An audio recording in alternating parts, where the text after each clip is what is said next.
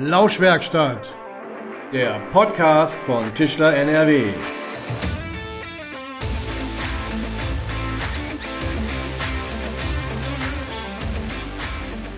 Hallo und herzlich willkommen in der Lauschwerkstatt.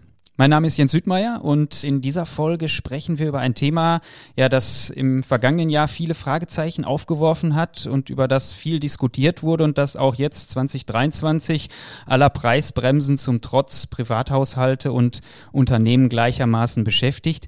Es geht um den Energieverbrauch und die damit verbundenen Kosten.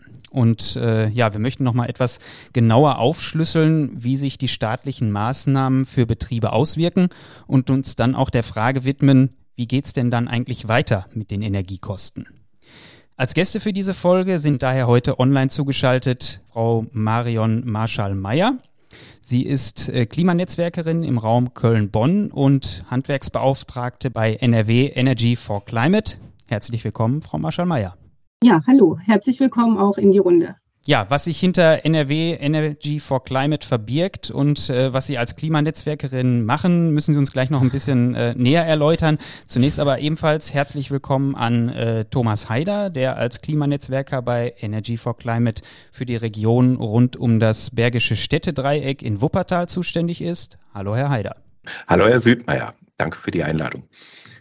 Ja, und als dritten im Bunde darf ich Helmut Heibach begrüßen. Als Betriebsberater bei der TSG Technologie und Service GmbH, einem Tochterunternehmen des Fachverbandes Tischler NRW, hat er schon zahlreiche Tischlereien in Sachen Energieoptimierung unterstützt. Hallo Helmut.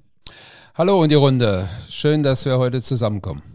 Ja, Frau Maschermeier, Herr Haider, klären Sie uns auf. Was steckt hinter NRW Energy for Climate und äh, ja, was sind dort Ihre Aufgaben?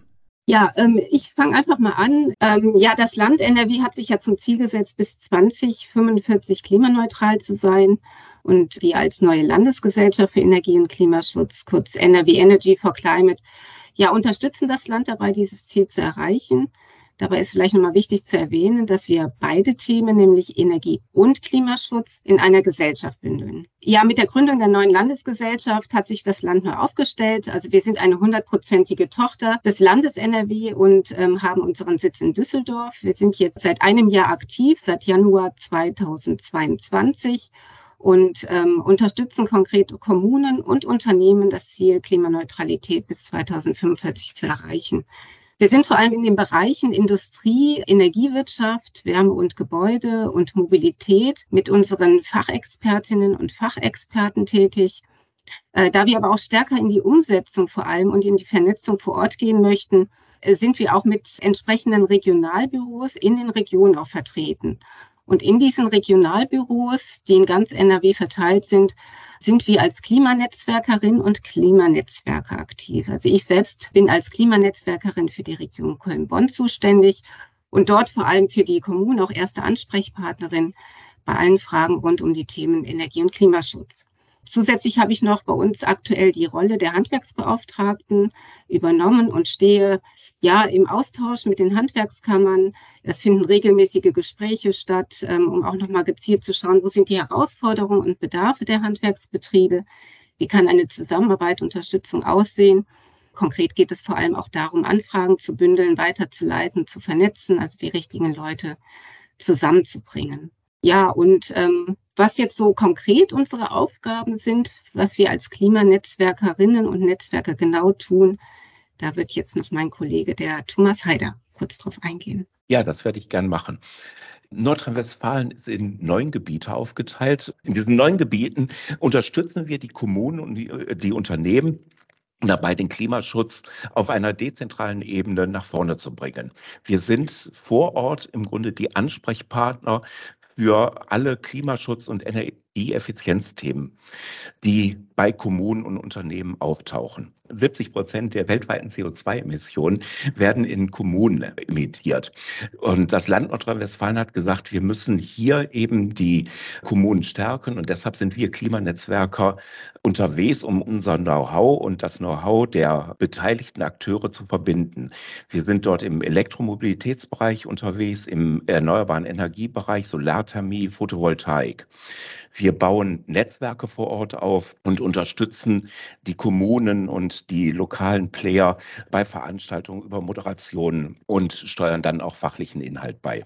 Danke für diesen, für diesen Überblick. Ähm, ja, jetzt ist es ja momentan immer noch relativ akut. Also angesichts der explodierenden Preise für Strom, Gas, Öl, Kraftstoffe hat die Bundesregierung Ende 2022 ja die Energiepreisbremse auf den Weg gebracht und auch beschlossen.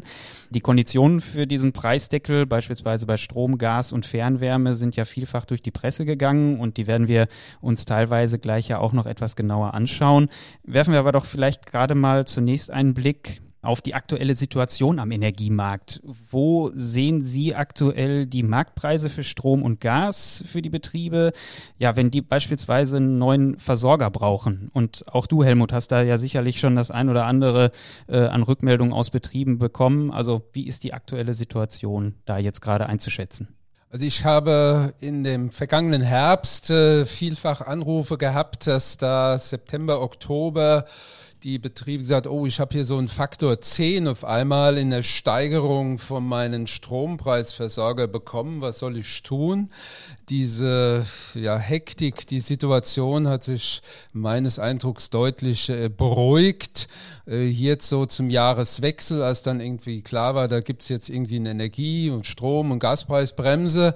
Und ich habe selber da nochmal in den letzten Wochen auch Einzelbetriebe gezielt angesprochen und habe dann dabei auch fest festgestellt, dass der Markt offensichtlich sehr, sehr heterogen ist. Äh, Betriebe, die vertraglich längere Bindungszeiten haben, sehen da momentan sehr entspannt der Lage entgegen äh, oder haben nur äh, Vergrößenordnung von zwei, drei Cent Steigerung drin, während andere tatsächlich auch jetzt konfrontiert werden mit Steigerungen so über äh, dem Faktor drei und vier. Also es ist immer noch sehr, sehr dynamisch, aber sehr heterogen. Im Bereich der Gas Gaspreise sind die Betriebe nur im, bei den kleineren Betrieben eher betroffen, die keine eigene Holzfeuerung haben. Da habe ich nur wenig Rückmeldungen bekommen, wie sich die Situation aktuell da darstellt. Was haben Sie da für Eindrücke aktuell? Also ähm, ich kann mich da eigentlich nur dem anschließen, was Sie gesagt haben. Wir haben ja, ja bis 21 Strompreise gehabt, die um die 30 Cent äh, ungefähr lagen, je nachdem natürlich, wie, wie der Verbrauch war. Neukunden sind jetzt ganz oft bei ja, fast 50 Cent. Das variiert aber eben auch sehr, sehr stark nach äh, dem Versorger, wie langfristig er eingekauft hat und wie lange er Sachen da stabil halten kann. Letztendlich ist die Einführung dieser Energiepreisbremse ein gutes Mittel, um äh, eine gewisse Planungssicherheit einfach auch für die Unternehmen hinzukriegen. Aber wir wissen alle nicht, wie sich das letztendlich entwickeln wird. Es hängt ja jetzt von vielen, vielen Faktoren ab, sei es Kälte, sei es Krieg zurzeit. Daher ist es ähm, alles eine ein sehr spannende Zeit, die wir jetzt gerade durchleben im Bezug auf Preise. Ja, wie wirkt sich die Energiepreisbremse für Strom und Gas auf die Betriebe aus? Das könnten wir uns ja vielleicht mal etwas genauer an zwei, zwei Beispielbetrieben anschauen. Ja, aus verschiedenen Rückmeldungen haben wir schon gesehen, dass die Preissteigerungen bei vielen Betrieben ganz unterschiedlich ausfallen. Helmut, du hast das gerade gesagt. Bei manchen sind die Erhöhungen eher marginal, bei manchen fallen sie ordentlich ins Gewicht, sprich die Schere ist da relativ groß und die Betroffenheit sehr unterschiedlich. Ja, du hast durch deine Beratertätigkeit einen ganz guten Überblick. Vielleicht kannst du noch mal so deine Erfahrungen aus den letzten Wochen noch ein bisschen genauer schildern und dann können wir ja vielleicht mal schauen, dass man so an zwei Mustertischlereien, eine größere, eine kleinere, mal so ein bisschen skizziert, wie äh, wirken sich denn eigentlich diese Preisbremsen für Strom und Gas eben auf diese Betriebe aus? Ja, wir haben zwei Gruppen von Betrieben hier zu berücksichtigen. Diese Strompreisbremse hat einen Jahresverbrauch von 30.000 Kilowattstunden hier für kleinere und größere Betriebe zu differenzieren ist. Äh, in der größeren Gruppe, die über 30.000, das betrifft weit über die Hälfte aller Tischlerbetriebe. Also die Großteil des Handwerks, sage ich mal, ist da auch schon in dieser Kategorie zu sehen. Dabei wird berücksichtigt, dass der Jahresverbrauch des Jahres 2021 als Berechnungsgrundlage und davon 70 Prozent wird mit einem Arbeitspreis von 13 Cent pro Kilowattstunde als Grenze in dieser Strompreisbremse berücksichtigt. Und äh, in der Rückmeldung, die ich bekommen habe, waren dann doch häufig hier Größenordnung von 25 bis 35 Cent, die äh, hier von dem Versorger seit Anfang des Jahres genommen werden. Und das ist dann natürlich schon ein großer Differenzbetrag, der dann hier durch die Strompreisbremse gefördert wird. Dabei ist zu berücksichtigen, dass der Arbeitspreis ja ein Nettopreis ist. Die Energie EEG-Umlage wird seit äh, Mitte letzten Jahres hier nicht mehr berücksichtigt, aber es gibt eine Konzessionsabgabe, die Stromsteuer und verschiedene weitere Umlagen, die in summa summarum ungefähr drei Cent nochmal auf diesen Nettopreis hinzuzählen, plus natürlich die Mehrwertsteuer. Aber insgesamt ist es dann schon eine Größenordnung, wo schnell bei einem Betrieb, der jetzt seit Anfang des Jahres 35 Cent bezahlen muss, dann er etwa 10.000 Euro netto tatsächlich durch diese Strompreisbremse einsparen kann. Aber es hängt sehr davon ab, wie sich die vertraglichen Konditionen seit Anfang des Jahres entwickelt haben. Bei der kleineren Variante Betriebe bis äh, fünf, sechs Mitarbeiter, die häufig so 20.000 Kilowattstunden im Jahr verbrauchen. Hier wird jetzt der Bruttopreis von 40 Cent als Maßstab herangezogen. Auch hier der Jahreskontingent 2021 als Referenz und davon 80 Prozent. Wenn man das jetzt hier bei einer solchen Größenordnung heranzieht, dann muss der Einkaufspreis netto ohne Mehrwertsteuer äh, schon wenigstens bei 35 Cent liegen, damit wir über diese Grenze von 40 Cent überhaupt kommen.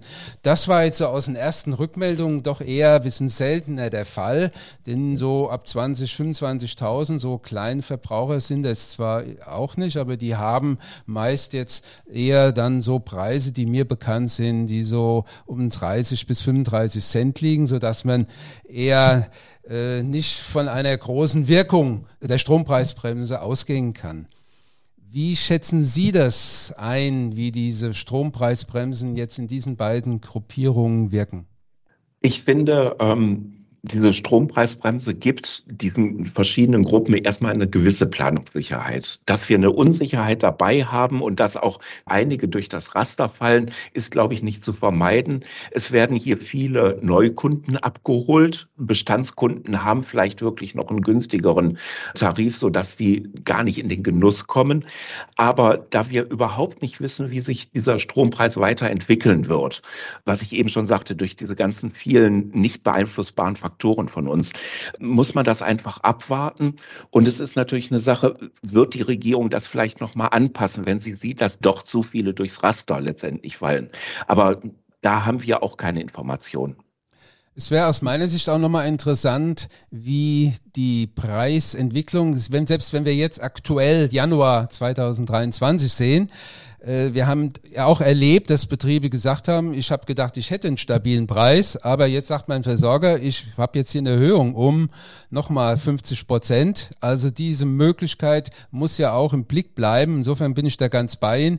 Diese äh, Unsicherheit der Preisentwicklung wird durch die Strompreisbremse erstmal genommen und das ja, wir haben also jetzt nicht dieses Risiko alleine zu tragen, was wir sonst im Verhältnis zu unserem Versorger haben wir oft keine Alternativen. Und vielfach ist ja jetzt, äh, oder der Stromeinkauf wird ja vielfach auf zwei, drei Jahre im Voraus getätigt. Viele haben jetzt zurzeit noch die auslaufenden alten Strom Preise, die natürlich in der Mischkalkulation jetzt schon mit neuen verrechnet sind. Ähm, dass aber jetzt auch im Frühjahr bis zum Sommer, also vielleicht auch noch einige äh, Preisänderungen von den Versorgern Richtung Unternehmen gesandt werden und dann greift sie natürlich auch da. Aber das ist ja immer eine verzögerte Wirkung des Stromeinkaufs, der je nach Versorger eben bis zu drei Jahre im Voraus eingekauft hat was er jetzt natürlich nicht machen wird, weil es jetzt einfach ein sehr hoher Preis ist. Aber trotzdem wird sich jetzt das in, in, bis zum Sommer nochmal ähm, ändern und man wird dann sehen, was, was letztendlich auch der neue Gaseinkauf für unsere Stromproduktion äh, bedeutet, wie sicher das ist und so weiter. Vielleicht ergänzend dazu noch, ähm, wie ja jetzt auch schon gesagt wurde, Der Vorteil dieser Strompreisbremse liegt ja auch darin, dass es den Betrieben Planungssicherheit gibt. Damit äh, sind ja auch vor allem kleine Unternehmen äh, für das Jahr 2023 bis nächstes Jahr Frühjahr 2024 zumindest mal vor sehr starken Preisanstiegen geschützt. Was man aber natürlich sagen muss, ist, dass trotz dieser Preisbremsen es sich nach wie vor lohnt, Strom einzusparen weil sich ja auch immer nur ein Teil subventioniert wird. Ne? Und ähm, für jedes Kilowattstunde Gas oder Wärme darüber hinaus muss ja auch der aktuelle Marktpreis gezahlt werden. Also das vielleicht nochmal so als Hinweis. Wir haben jetzt viel auf das Thema Strom geguckt. Ähm, wie sieht's denn aus im Bereich Gas? Also viele Betriebe auch haben ja eine eigene Holzfeuerung, aber trotzdem heizen viele entweder mit Gas zu oder ausschließlich mit Gas. Wie sieht da momentan die aktuelle Lage aus? Eigentlich ist das vergleichbar mit dem Strom, weil der Strom hängt am Gas und die hauptsächliche Stromerzeugung in Deutschland passiert oder ein großer Teil davon passiert äh, über Gas. Ähm, es gibt auch den Energiepreisdeckel fürs Gas. Äh, dort gibt es auch genau diese zwei gleichen Abstufungen, 12 ähm, Cent für den Privatkunden und Kleinverbraucher, sieben Cent für die Industrie. Und auch da wird dann wieder 80 Prozent beziehungsweise 70 Prozent gedeckelt und die restlichen Prozente sind dann im Prinzip wieder zum normalen Preis zu erwerben, der da eben auch vom Energieversorger veranschlagt worden ist. Und auch das ist wiederum der Anreiz, hier zu sparen. Es wäre nochmal interessant, es ist ja, der Gesamtverbrauch hängt ja stark von der Witterung ab. Wir hoffen, dass der Winter nicht so dramatisch wird. Die Gasspeicher, so wird uns äh, gezeigt, sind noch gut gefüllt und die befürchteten Blackouts, die dann ja für kurzfristiges äh, Spitzen, auch Preisspitzen deutlich, das haben wir ja letztes Jahr im Sommer gesehen, wie schnell da so ein Gaspreis auch in die Decke geht. Aber was haben Sie so aus diesem Hintergrund? Sind wir im Hinblick auf, was uns jetzt in diesem Winter erwartet, was so Gasversorgung eher äh, doch auf einer eher sicheren Seite oder wo sehen Sie da die wesentlichen Risiken, was die Gasversorgung betrifft? Wir können dazu sagen, dass eigentlich, wie Sie schon richtigerweise sagten, laut, Bundesnetzagentur ist ja die Gasversorgung in Deutschland jetzt zunächst einmal stabil und auch die Versorgungssicherheit gewährleistet. Eine Gasmangellage wird in diesem Winter eher unwahrscheinlich. Die eigentliche Herausforderung wird ja sein, der Winter 23, 24, weil ja die Erdgasspeicher jetzt im Frühjahr und Sommer halt nicht mit Erdgas aus Russland befüllt werden können. Und ähm, insofern muss man sagen, trotz der stabilen Lage im Moment, ähm, auch da ist immer wieder noch mal zu sagen, dass weiterhin auch ein sparsamer Gasverbrauch angebracht ist. Und es ist vieles ähm, abhängig von ganz vielen Faktoren, ähm, wie Sie ja auch vorhin schon sagten, was äh, in den nächsten Monaten geschehen wird, wie, wie kalt wird es, wie viel Energie wird auch eingespart. Da haben wir auch vieles selbst in der Hand. Wie schnell geht es auch mit dem Ausbau der erneuerbaren Energien voran? Auch hier kommt es darauf an, wie sieht es mit schnelleren Genehmigungsverfahren aus, zum Beispiel auch beim Windkraftausbau. Also das sind einige ähm, Entwicklungen. Ähm, wie wird auch insgesamt weltweit die, die ähm, Nachfrage sich entwickeln? Und grundsätzlich muss man ja auch sagen, dass die ähm, Erdgas- und Strompreise ähm, ja sich sowieso so entwickeln werden, dass sie nicht auf das Niveau von 2021 zurückkehren werden. Und zudem kommt natürlich auch noch hinzu, dass die Flüssiggasimporte deutlich höher sind als das von Russland gelieferte Erdgas. Und äh, der größte Importeur von Flüssiggas ist, auch China, dessen Nachfrage natürlich auch noch weiter zunehmen wird. Also das sind alles so Entwicklungen, da müssen wir mal schauen. Aber wie gesagt, im Moment äh, sieht es ganz gut aus. Die Herausforderung wird mit Sicherheit der nächste Winter sein. Und da schauen wir mal, wie die Situation sich bis dahin entwickelt. Also von der Versorgungsseite würden Sie einschätzen, sind die Risiken momentan ganz gut beherrscht, aber wir können uns nicht zurücklehnen, denken, ja, wir werden wieder so in diesem Preissegment, äh, was uns vor 2020 vertraut war, uns dann in wiederfinden, sondern wir müssen uns auch bleibend auch höhere Energiepreise, Gaspreise und Strompreise einstellen und damit auch in der Perspektive des Energieeinsparen, was dem Klimaschutz ja sehr wichtig ist, äh, nicht aus dem Auge verlieren. Genauso ist es. Ne? Also man muss trotz der im Moment aktuell stabilen Lage auch weiterhin sagen, ein sparsamer Gasverbrauch ist angebracht. Also wir müssen sparen auch weiterhin, eben weil die Entwicklung einfach nicht vorhersehbar ist. Und abgesehen davon ist natürlich ein sparsamer Energieverbrauch auch ein guter Beitrag zum Klimaschutz. Das heißt aber auch, ähm, Blackouts wird es wahrscheinlich nicht geben, wobei das natürlich von vielen, vielen Faktoren auch wiederum abhängig ist. Man geht eher davon aus, dass es sogenannte Brownouts gibt. Auch da gibt es unterschiedliche Meinungen. Viele Experten halten das für sehr wahrscheinlich. Dass die Bundesnetzagentur sagt wiederum, das ist unwahrscheinlich. Ja, aber was heißt ein Brownout? Brownout ist letztendlich die gezielte diskriminierungsfreie Abschaltung von einzelnen Nutzergruppen. Das heißt, äh, wenn man es einfacher erklären möchte, ein Versorger kriegt von einer zentralen Stelle gesagt, du musst so und so viel Leistung abschalten. Das wird dann meistens für 90 Minuten der Fall sein und dann muss der Versorger diskriminierungsfrei, also eher durch ein Zufallsprinzip, abschalten. Es darf also keiner bevorzugt werden. Ausgenommen sind natürlich sicherheitsrelevante Sachen wie Krankenhäuser. Und dann werden Unternehmen, oder denen wird das vorher gesagt, und aber auch Privatleuten, die, das wird angekündigt und dann wird für circa 90 Minuten der Strom abgestellt. Dann wird er wieder angestellt, sodass im Prinzip der wieder vorhanden ist und an anderer Stelle gegebenenfalls, wenn noch nötig, abgestellt. So kann man verschiedene Spitzen, die entstehen, oder versucht man verschiedene Spitzen, die entstehen könnten, äh, abzufedern. Aber ob es sowas überhaupt geben wird, hängt dann auch wieder vom Wetter ab und aber auch von den Kernkraftwerken in Frankreich, weil wir immer noch sehr viel Strom einfach aus Frankreich kriegen. Und ob die im nächsten Winter, Sommer, Winter wieder wirklich so produzieren, wie sie eigentlich müssten, ist natürlich auch eine Frage, die jetzt noch keiner beantworten kann man sieht schon, das hat relativ viel mit Glaskugelleserei zu tun und es hängt von wahnsinnig vielen Faktoren ab, wie, wie das Ganze sich entwickelt. Diese, diese Brownouts, die Sie gerade beschrieben haben, wären dann aber aus Ihrer Sicht eher was, was für den Winter 2023, 2024 möglicherweise ins Gewicht fallen könnte.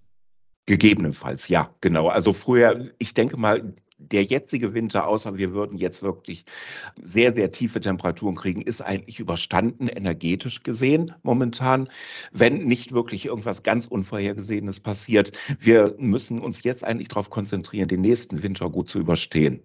Also in der ganzen Diskussion um die Energiepreisbremse stand ja Strom und Gas im Vordergrund. Andere Energieträger wie Öl und Holzhackschnitzel wurden da eher ein wenig vernachlässigt insbesondere Tischlereien, die eine eigene Holzfeuerung haben, bei denen aber möglicherweise auch die eigenen Holzreste nicht ausreichen, müssen dann entsprechend zukaufen oder eben mit Öl zuheizen. Wie verhält es sich denn eigentlich mit den Energieträgern? Ja, da greift dann der Härtefall vor. Da wird äh, im Prinzip der Energieeinkauf des Vorjahres, wenn der sich verdoppelt hat, also wenn ich doppelt so viel für mein Heizöl oder für meine Pellets oder Holzhackschnitzel bezahlt habe, dann kann ich einen Antrag stellen, sodass ich dort eben auch einen gewissen Betrag äh, erstattet kriege. Das ist keine Automatik. Also die Kunden, die jetzt auf diesen Energieträger oder mit diesen Energieträgern heizen, äh, müssen selber aktiv werden. Alle anderen Kunden, da passiert das ja automatisch. Da verrechnet der Versorger das. Hier müssen Anträge gestellt werden. Und meines Wissens nach sind die Formulare noch gar nicht ähm, verfügbar, so dass wir da noch abwarten müssen, was denn im April oder März, April dann von der Regierung letztendlich ausgegeben wird. Also die beschlossenen Energiepreisbremsen, die gelten ja jetzt bis 30. April 2024. Das erlaubt zumindest für diesen Zeitraum eine ja, halbwegs verlässliche Kalkulation. Wie beeinflussen denn die hohen Energiepreise die Kalkulation in den Betrieben? Helmut, kannst du hier mal vielleicht noch irgendwie ein bisschen was näher erläutern, wie die Betriebe damit umgehen sollten? Also wir wissen aus den Betriebsvergleichen der letzten Jahre, dass die Energiepreise etwa ein knappes Prozent vom Umsatz im Tischlerhandwerk ausmacht. Also in der Kalkulation nicht ganz so weit vorne steht jetzt in dem Zuge, wo einzelne Betriebe hier deutliche Steigerungen verkraften müssen, um den Faktor drei, vier, fünf oder manchmal noch mehr. Entsprechend wäre das so als Orientierung auch zu sehen, wenn ich einen Faktor fünf hier teure Energiepreise in meiner Kalkulation berücksichtigen muss, dann muss ich auch mindestens fünf Prozent äh, Steigerung meines kalkulierten Stundenverrechnungssatzes mit einbeziehen. Das ist eine ganz gute Faustregel. So kann man das etwa in der Relation für seine eigene Kalkulation mit berücksichtigen.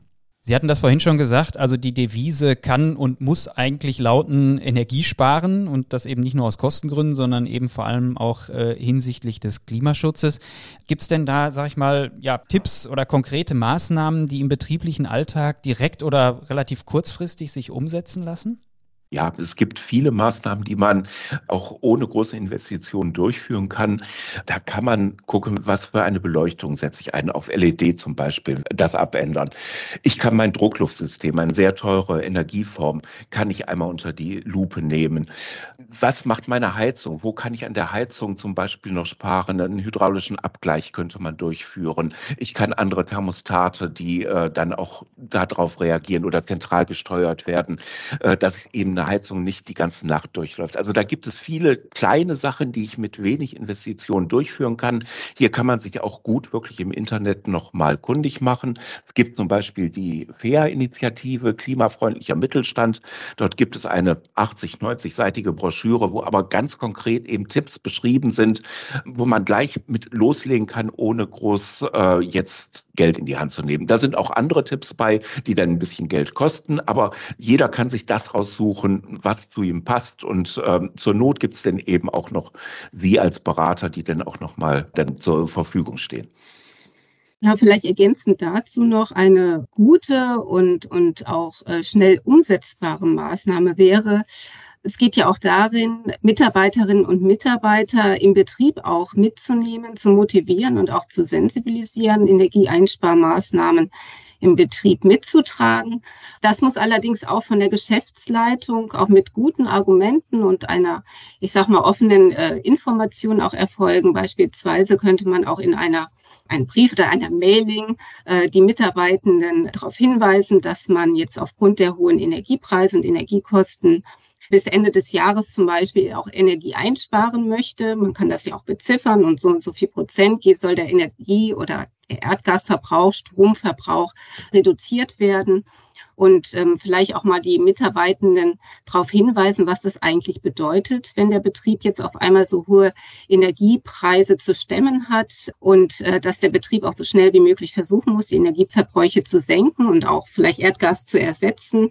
Und ähm, vielleicht auch nochmal betonen, dass man das auch nur schafft, wenn man das gemeinsam macht, wenn alle an einem Strang ziehen und auch die Mitarbeiterinnen und Mitarbeiter mit mitmachen. Letztendlich kann man ja auch selbst im Betrieb darauf achten, dass Energie eingespart wird. Zum Beispiel, indem regelmäßig das Licht ausgeschaltet wird oder der Rechner nicht ständig im Standby-Modus läuft etc. Also es gibt viele Ansatzpunkte, auch die Mitarbeitenden zu sensibilisieren, mitzunehmen. Und das sind Sachen, die kann man natürlich schnell umsetzen.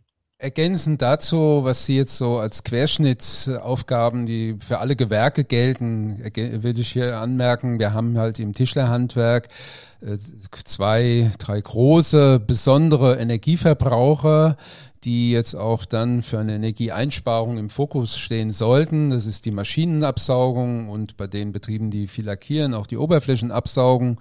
Das sind große Wärme- und auch Stromverbraucher, die also deutlich optimiert werden können. Das lässt sich nicht so ganz kurzfristig machen, aber auch dafür gibt es gute Fördermittel, die jetzt gezielt genutzt werden sollten, damit man in den nächsten Jahren deutlich weniger Energie verbraucht. Und natürlich können die Betriebe sich heute nochmal überlegen, könnte eine Holzfeuerung technisch möglich sein, damit wir unabhängiger vom Gas werden, wer seine eigenen Holzreste hier thermisch verwerten kann.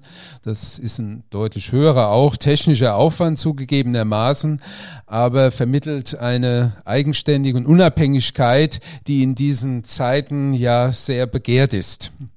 Auch dafür gibt es äh, im geringeren Umfang, aber immer noch auch Fördermittel, um hochwertige Biomassefeuerung bei den Betrieben einbauen zu können. Ja, zum Thema Fördermöglichkeiten. Es gibt viele Maßnahmen zum, zur Energieeinsparung oder ähm, auch zur Anwendung erneuerbarer Energien, ähm, die auch vom Land NRW oder auch vom Bund gefördert werden. Eine interessante Fördermöglichkeit ist das sogenannte Starterpaket klimafreundlicher Mittelstand und daraus das Fördermodul ähm, Förderung der Erstberatung zur klimaneutralen Transformation für Klein- und Kleinstbetriebe. Hier geht es vor allem um die Einstiegsberatung, die gefördert wird, die dem Betrieb auch Orientierung geben soll. Ähm, ja, die Steigerung der Energieeffizienz oder auch den Umstieg auf erneuerbare Energien mit ersten äh, ja, konkreten Schritten anzugehen. Äh, da werden 65 Prozent der Beratungsleistungen und daraus resultierend auch die Handlungsempfehlungen gefördert, äh, maximal 10.000 Euro. Das heißt, ein qualifizierter Berater oder eine Beraterin kommt dann in den Betrieb, identifiziert, bewertet Potenziale und leitet dann daraus Handlungsmöglichkeiten ab. Also werden so Fragen geklärt wie, wie kann mein Unternehmen schnell den Energieverbrauch reduzieren, Kosten senken? Kann ich ähm, entstehende Abwärme sinnvoll nutzen? Ähm, kann ich Öl oder Gas durch Strom oder erneuerbare Energien ersetzen? Also all diese Fragen werden da beleuchtet. Weitere Hinweise auch dazu können Sie auch bei uns auf der Seite www.energyforclimate.nrw abrufen. Unter dem Begriff klimaneutraler Mittelstand finden Sie da auch weitere Infos oder Ansprechpartner. Weiterhin fördert ja auch das Land NRW unter dem Begriff Progress NRW noch einiges an Förder- und äh, Finanzierungsmaßnahmen bei der Planung und Umsetzung von Projekten. Aber auch der Bund ähm, fördert ja einiges. Und wir haben da auch bei uns auf der Seite einen Fördernavi, den Sie gerne nutzen können. Und Sie können dort äh, ganz gezielt in den Bereichen Energieversorgung, Gebäude und Wärme, Energie- und Ressourceneffizienz, Mobilität, kommunale Infrastruktur suchen, nach Ihrem passenden Förderprogramm suchen. Und äh, ich denke, das ist auch nochmal ein ganz gutes Unterstützungstool ja, wie vielschichtig und komplex das Thema ist und wie unterschiedliche Dinge miteinander zusammenhängen und sich beeinflussen, lässt sich auch an einem Beispiel festmachen. Wir haben aus Betrieben beispielsweise schon gehört, dass das Thema Gleitzeit dazu führt, dass eben Mitarbeiterinnen und Mitarbeiter über den Tag verteilt deutlich länger im Betrieb sind und dadurch beispielsweise das Licht auch länger eingeschaltet ist. Und da treffen natürlich dann unterschiedliche Aspekte und auch Interessen aufeinander. Und das ist das, was Sie vorhin meinten, dass man dort eben im Team in den Austausch gehen sollte richtig? Es gibt letztendlich auch nicht nur eine Maßnahme, die dann alles gut macht, sondern äh, wir sind jetzt in, in, einem Bereich, wo viele kleine Sachen, gegebenenfalls auch größere Sachen, wie der Herr Heibach gesagt hat, in Angriff genommen werden müssen. Und das Ganze ergibt dann wirklich wieder was Rundes. Daraus, dann wird daraus ein Schuh letztendlich. Und da, wo ich vielleicht jetzt sage, oh, ich müsste ja länger Licht anlassen, da ist dann auch zu überlegen, kann ich eine gewisse Automatisierung reinbringen? Kann ich Bereiche automatisch ein- und ausschalten, wenn sie nicht sicherheitsrelevant sind. Aber auch das ist dann wieder eine ein bisschen intensivere Beratung. Aber ich denke mal, da gibt es ganz, ganz viele Sachen, wo die Inhaber, die Unternehmen dann einfach tätig werden können. Wir haben zu dem Thema ja, Energieoptimierung auch äh, sieben Videos zu einzelnen Themenbereichen aus der Werkstatt produziert und schauen da beispielsweise auf die Beleuchtung, auf die Absaugung und das Druckluftsystem. Die Videos gibt es unter www.tischler.nrw slash Energieoptimierung. Ja, ich hoffe, dass wir mit dieser Folge ein bisschen mehr Klarheit in das Thema rund um die Energiekosten und den Energieverbrauch im Betrieb bringen konnten. Vielen Dank an Marion Marschall-Meyer. Ja, sehr gerne. Vielen Dank auch. Und natürlich auch an Thomas Heider. Ich bedanke mich auch. Ja, dass Sie uns dabei unterstützt haben. Und ja, danke auch an dich, Helmut. Ja, danke für die gute Diskussion. Ja, sollten Betriebe Fragen rund um das Thema Energie haben, können sie sich ja auch vertrauensvoll an dich wenden, denke ich. Selbstverständlich. Für Energieberatung stehen wir hier gewerkespezifisch zur Verfügung, um herstellerneutral die Betriebe zu begleiten, ihre Lösung zu finden, um Energie einsparen zu können. Prima, wunderbar. Ja, vielen Dank wie immer auch an alle Hörerinnen und Hörer fürs Einschalten. Für Feedback, Fragen und Anregungen steht unsere bekannte Mailadresse zur Verfügung lauschwerkstatt.tischler.nrw. Ja, und damit bleibt eigentlich nur noch zu sagen, bis zum nächsten Mal in der Lauschwerkstatt.